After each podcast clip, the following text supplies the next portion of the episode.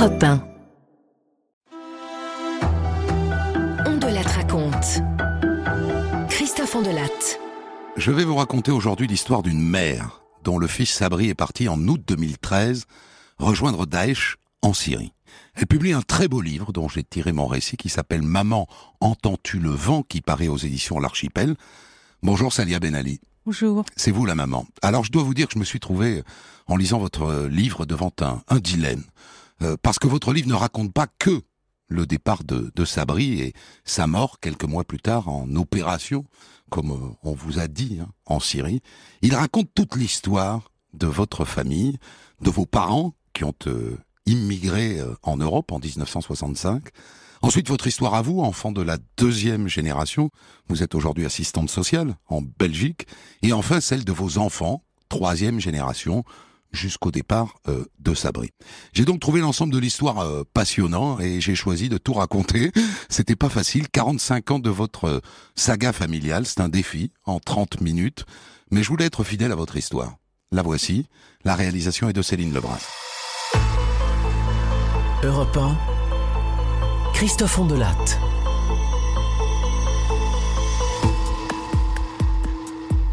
L'histoire de Salia et de son fils Sabri. Je pourrais la commencer au moment où il part, en 2013, pour un voyage sans retour au pays de Daesh. Mais croyez-moi, ça ne serait qu'une toute petite partie de cette histoire. Alors je vous embarque dans une saga familiale, très emblématique, presque un modèle, une histoire de migrants pour le meilleur et pour le pire.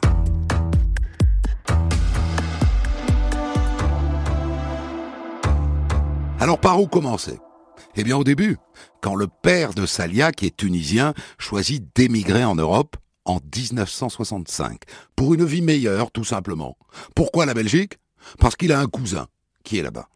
La mère de Salia, elle est marocaine. La même année, 1965, elle vient à Bruxelles pour voir sa sœur. Pas pour émigrer. C'est sa sœur qui lui dit un jour, en lui montrant une photo. Regarde, je t'ai trouvé un mari. Ah non, hors de question. Je suis pas venu pour me marier. J'ai l'intention de rentrer au Maroc. L'intention peut-être, mais sa famille ne lui laisse pas le choix. À 21 ans, elle épouse un homme qu'elle n'a jamais vu, dans un pays qu'elle ne connaît pas. Et donc le couple s'installe dans un grand appartement, plutôt pas mal, dans le centre de Bruxelles. Le père qui n'a aucun diplôme se fait embaucher chez Ford et ensuite chez Citroën. Et l'un après l'autre naissent les enfants. Un, deux, trois, quatre, cinq et six. Salia est la deuxième.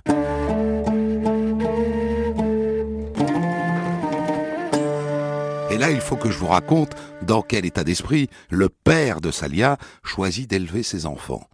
La discrétion. Dix fois par jour, il répète la même chose. On n'est pas chez nous. Il faut pas qu'on fasse parler de nous. Il faut faire profil bas. Il ne veut pas déranger. Et donc, par exemple, il aimerait bien se mettre en djellaba, mais non, il s'habille à l'européenne, et il exige de ses enfants une discipline de fer. On ne sort pas de la maison, on va à l'école, point. Et puis en 1980, l'usine Citroën où travaille le père ferme d'un coup. Délocalisation. Salia a 9 ans. Qu'est-ce qu'ils vont devenir? Le père n'est pas qualifié, il parle mal le français, pas du tout le néerlandais, il ne trouve rien. Et il passe ses journées enfermé à la maison. Et ça dure comme ça deux ans. Et pendant ce temps-là, il voit bien que la deuxième génération devient moins discrète. Ses enfants, il les tient toujours. Mais les autres, les autres, il les voit qui commencent à squatter le hall de l'immeuble, à fumer, à boire. Je ne veux pas que vous deveniez des voyous ou des drogués. Et un jour, il débarque au volant d'une camionnette Citroën bleue. Voilà. C'est avec cette camionnette qu'on va déménager. À Tunis. Il a décidé de rentrer en Tunisie avec femme et enfants. Et Salia est catastrophée. Quitter l'école, les copains, la Belgique. Les semaines qui suivent sont une succession de crises de larmes. Je sais que ma mère s'oppose aussi à ce départ, mais elle ne laisse rien paraître. Je suis seul face à la toute-puissance de mon père, inflexible. Salia a 12 ans, et elle voit s'éloigner par la vitre arrière de la camionnette bleue le pays où elle a grandi.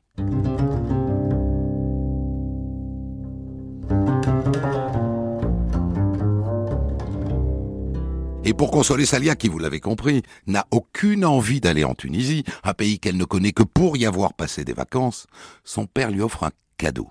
Une machine à écrire, une Lilliput 2000. Salia a 12 ans, et elle perçoit ça comme un message.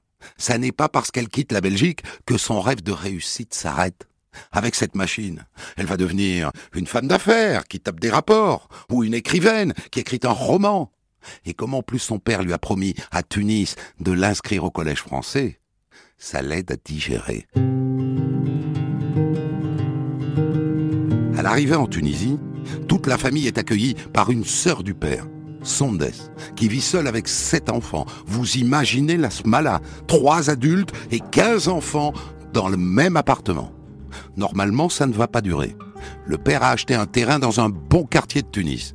Il doit faire construire une maison. Et là a lieu une scène terrible. Le père ouvre la camionnette, il attrape la machine à écrire et il la donne à une de ses nièces avec un grand sourire. Tiens, c'est pour toi. Salia est tétanisée. A-t-il conscience de ce que représente cette machine à mes yeux? Mes rêves de grande s'effondrent en un éclair. Vais-je seulement pouvoir aller à l'école Ou m'a-t-il menti, une fois de plus? Au bord des larmes, elle lui dit Papa, mais c'est ma machine. C'est pas grave, je t'en achèterai une autre.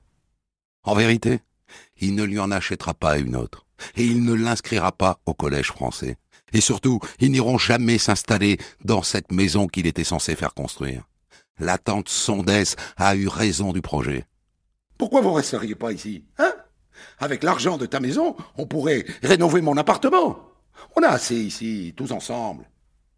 Et voilà comment ils vont se retrouver, toute la smala, dans 80 mètres carrés, entassés dans deux chambres, avec une seule salle de bain.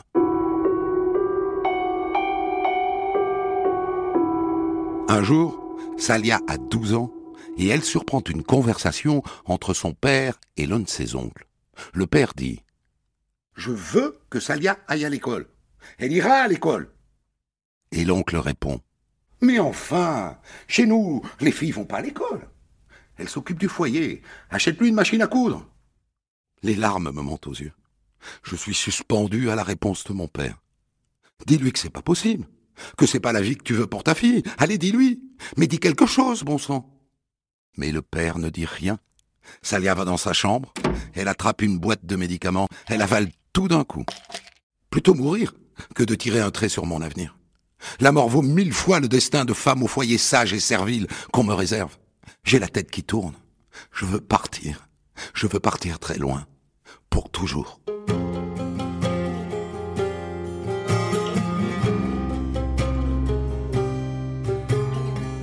Quand Salia rentre de l'hôpital, son père lui annonce.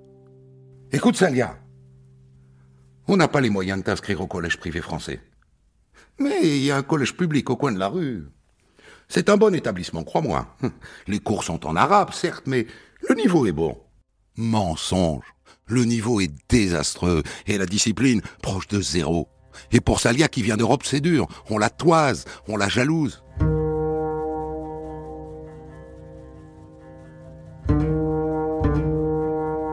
Il n'y a pas que pour Salia que c'est dur. Pour sa mère aussi, qui se retrouve à vivre chez sa belle-sœur, sans intimité, sans autonomie, dans un pays où, entre nous, on n'aime pas beaucoup les Marocaines. Un soir après l'école, Salia la trouve au lit. Ma fille, rends-moi service, s'il te plaît. Attrape une écharpe. Oui, voilà. Maintenant, tu la mets autour de mon cou et tu serres fort, jusqu'à ce que je te dise stop.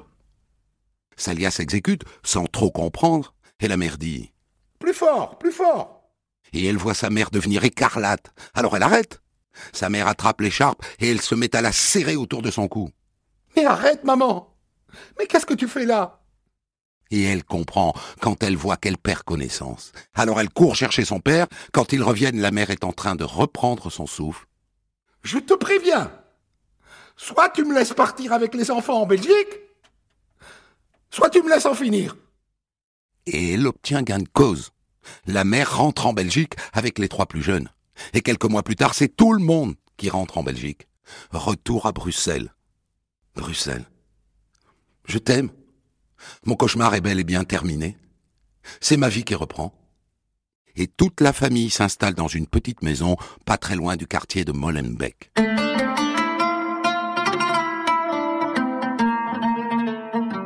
Le père ne trouve pas de travail, bien sûr. Et du coup, il se réfugie dans la religion. Il se met à prier et à lire le Coran tous les jours, pile au moment où le wahhabisme et le salafisme commencent à gagner du terrain dans le quartier. Résultat, la mère n'a plus le droit d'aller au marché. À la maison, le père exige que tout le monde prie au moins une fois par jour. Salia a un classeur où elle colle les photos de ses idoles. Il le jette. Et un jour, il exige qu'elle porte le voile. Je pourrais mettre un bonnet? Non Ça devrait suffire Non, Salia. Ça ne suffit pas. Et donc Salia met le voile en sortant de la maison, et elle l'enlève quand elle arrive au coin de la rue, sauf qu'un jour, elle croise son père dans la rue. Alors elle se met à courir, et elle manque de se faire renverser par une voiture. Mais qu'est-ce qui t'a pris, Salia? Ben, je mets pas le voile dehors, papa. Je veux pas le porter, je, je suis désolé. Il suffisait de me le dire. C'est pas si important, va. Tu vas pas te faire écraser pour ça. Ça, c'est tout mon père. Un homme de principe, certes, mais ça ne prendra jamais l'ascendant sur l'amour qu'il porte au sien.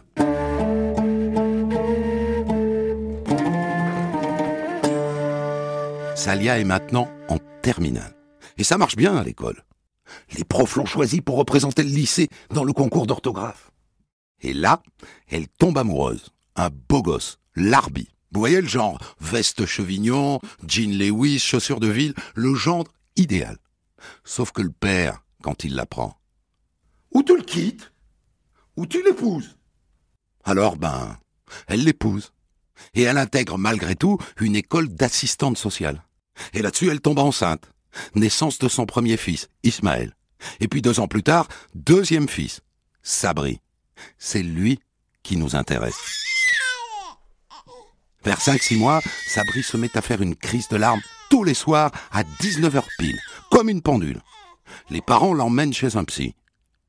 Vous savez, certains enfants ont des angoisses sourdes, vous savez.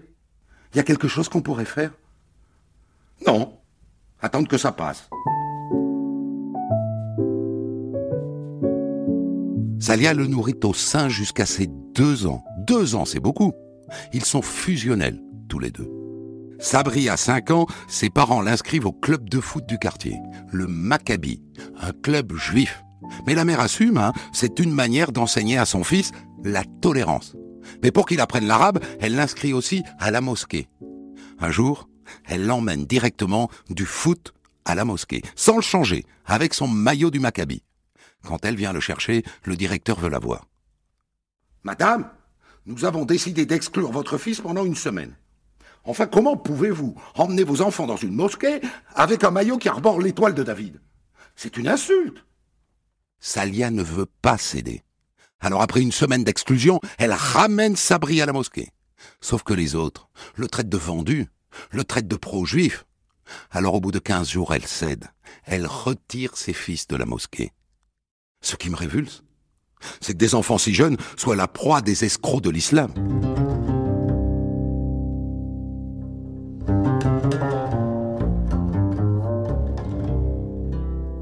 Vers ses sept ans, Sabri se met à bégayer. Et ça s'aggrave année après année. Dans son collège, on se moque de lui, on l'humilie, il se défend, il se bagarre.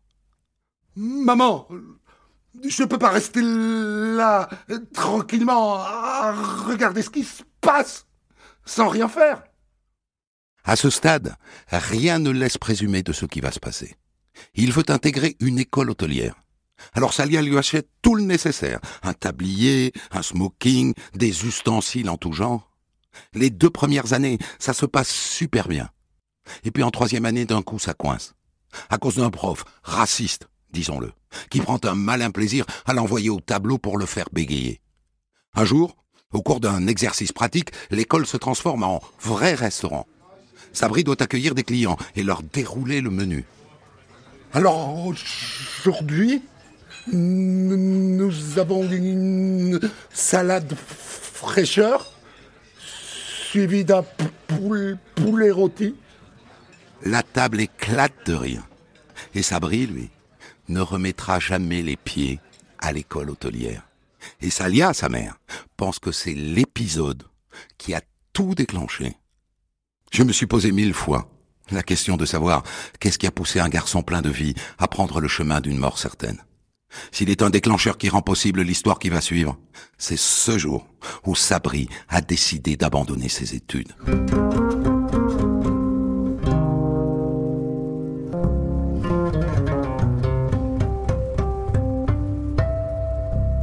En attendant, puisqu'il a arrêté, Sabri doit trouver du travail. Alors il s'inscrit dans une agence d'intérim, et un jour il annonce à sa mère. Je commence demain matin à 7 heures, maman. Et devine ce que je vais faire? Je sais pas, dis-moi. Éboueur. Il en bave. Et au bout de trois mois. Maman, j'ai croisé des potes, ils se sont foutus de moi. Ils m'ont dit Ouais, c'est toi qui es resté à l'école le plus longtemps, c'est comme ça que t'es récompensé Alors j'arrête, maman. Je veux plus ramasser la merde des couffards. Couffard Je n'ai jamais entendu ce terme. Les musulmans ne l'utilisent pas. Ils désignent, je crois, les non-croyants. Je l'ignore encore. Mais le compte à rebours a commencé.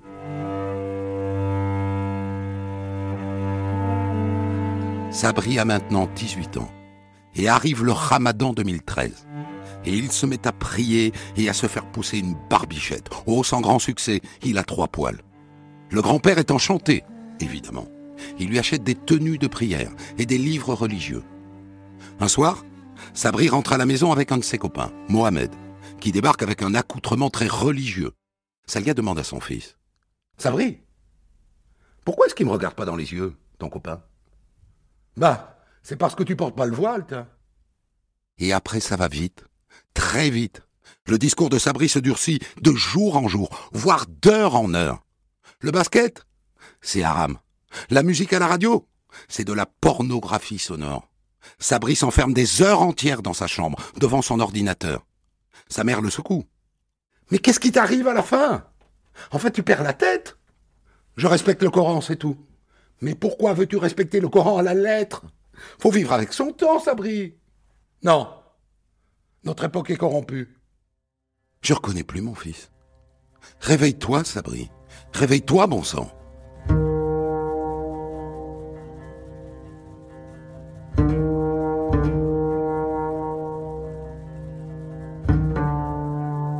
Et un jour, c'est son frère aîné, Ismaël, qui lâche le morceau. Il débarque à la maison en furie. Il a croisé un copain de Sabri. Papa, maman, Sabri, Sabri va partir en Syrie. Ce jour-là est un peu particulier, puisque Salia et ses enfants partent en vacances au Maroc où ils ont un petit appartement. Dans la voiture, Sabri a son iPod sur les oreilles. Quand sa mère lui parle des révélations de son frère, il se met dans une colère noire. Mais c'est pas vrai Ismaël est un menteur Important. On est en juillet 2013. À cette époque, le départ massif de jeunes Européens vers la Syrie est un phénomène absolument inconnu. On n'en parle pas, ni dans la presse, ni dans le débat politique. Pendant les vacances, Salia prend son fils à part. Sabri, promets-moi que tu partiras pas en Syrie. Promets-le-moi, Sabri, s'il te plaît. Je te le promets. Je t'abandonnerai jamais, maman. Mais pendant toutes les vacances au Maroc, il reste scotché à Facebook.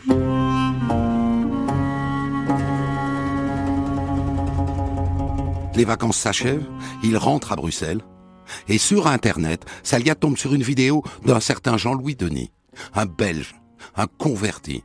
Comment ils osent faire ça à leurs enfants, de leur mentir en disant qu'ils devaient être musulmans et démocrates, alors que Allah, il a dit, la seule législation appartient à Allah, la seule religion acceptée d'Allah, c'est l'islam, et vous voulez mélanger la démocratie. C'est eux qui devraient se remettre en question, et vraiment, je leur en veux, eux, leurs parents, de mentir à leurs enfants comme si c'était du, bétail et du commerce pour, euh, pour un travail. Ils sont prêts, prêts à mentir euh, à leurs enfants sur l'islam authentique. Et dans les mots de cet islamiste, elle retrouve les mots de son fils. Alors un soir, elle lui en parle.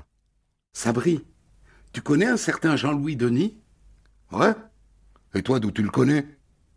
Je l'ai trouvé sur Internet. Il tient exactement le même discours que toi. Mais son discours ou le mien, c'est pareil. C'est le discours des musulmans authentiques, maman. Ce jour-là, Sabri réclame d'aller voir ses grands-parents. Une dernière fois, en vérité. Pendant toute la visite, il ne dit rien. Il les regarde avec un sourire doux, oui, doux. Et puis il se lève. C'est l'heure de la prière. À plus, man. Un salut bref, sans affect. Il ferme la porte et il s'en va. La nuit qui suit, vers 3 heures du matin, Salia se lève d'un coup. Elle va dans la chambre de Sabri. Le lit est vide. Et là, elle comprend. Elle appelle tout de suite son copain Yacine, ça sonne à l'étranger. Alors elle appelle d'autres copains. Allô? Vous l'avez pas croisé récemment, Sabri? Autour de la mosquée de Villevorde? La mosquée de Villevorde? Mais il y met jamais les pieds. C'est la mosquée de Sarbec où il va. La mosquée de Jean-Louis Denis. Alors Salia et son mari Larbi foncent au commissariat, il est peut-être encore temps de l'arrêter. Écoutez, votre fils est majeur, hein S'il n'est pas réapparu dans les 48 heures, on ouvrirait une enquête. Mais je peux rien faire de plus. Salia passe toute sa journée à pleurer.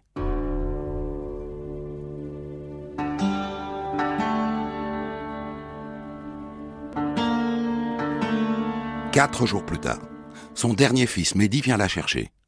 Maman Maman, viens, il y a quelqu'un qui veut nous parler sur Facebook. Elle s'installe devant l'écran. Elle est connectée à un certain Abou Tourab. Et c'est Sabri, en vérité. Où es-tu? Maman, s'il te plaît, ne sois pas fâchée. Je suis au Cham. Je suis parti pour aider le peuple syrien. Sinon, qui va le faire? Ma vue se brouille. Mes dernières forces m'abandonnent. Trou noir. Il y aura comme ça d'autres appels. Maman C'est moi, comment ça va? Comment crois-tu que nous allons, Sabri? Ici, tout le monde est effondré. Tu nous as bousillé la vie. Alors soit tu rentres, soit t'appelles plus, d'accord? Et puis les messages se font plus rares.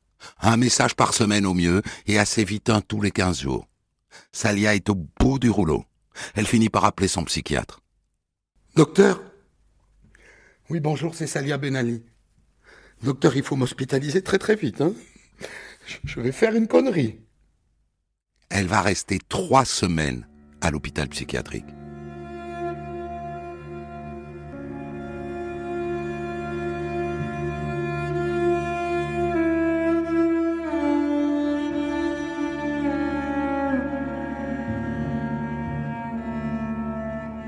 Et puis un jour, c'est son mari qui l'appelle. Salia, viens avec les enfants chez tes parents. Je viens d'avoir un appel de Syrie, viens vite. Elle a compris. Sabri est mort.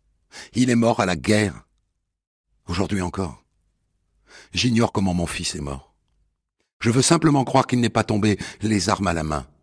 Mon intime conviction n'a jamais été ébranlée. Sabri n'a pas pu faire de mal à des innocents. C'est en pensant les sauver qu'il s'est perdu à jamais.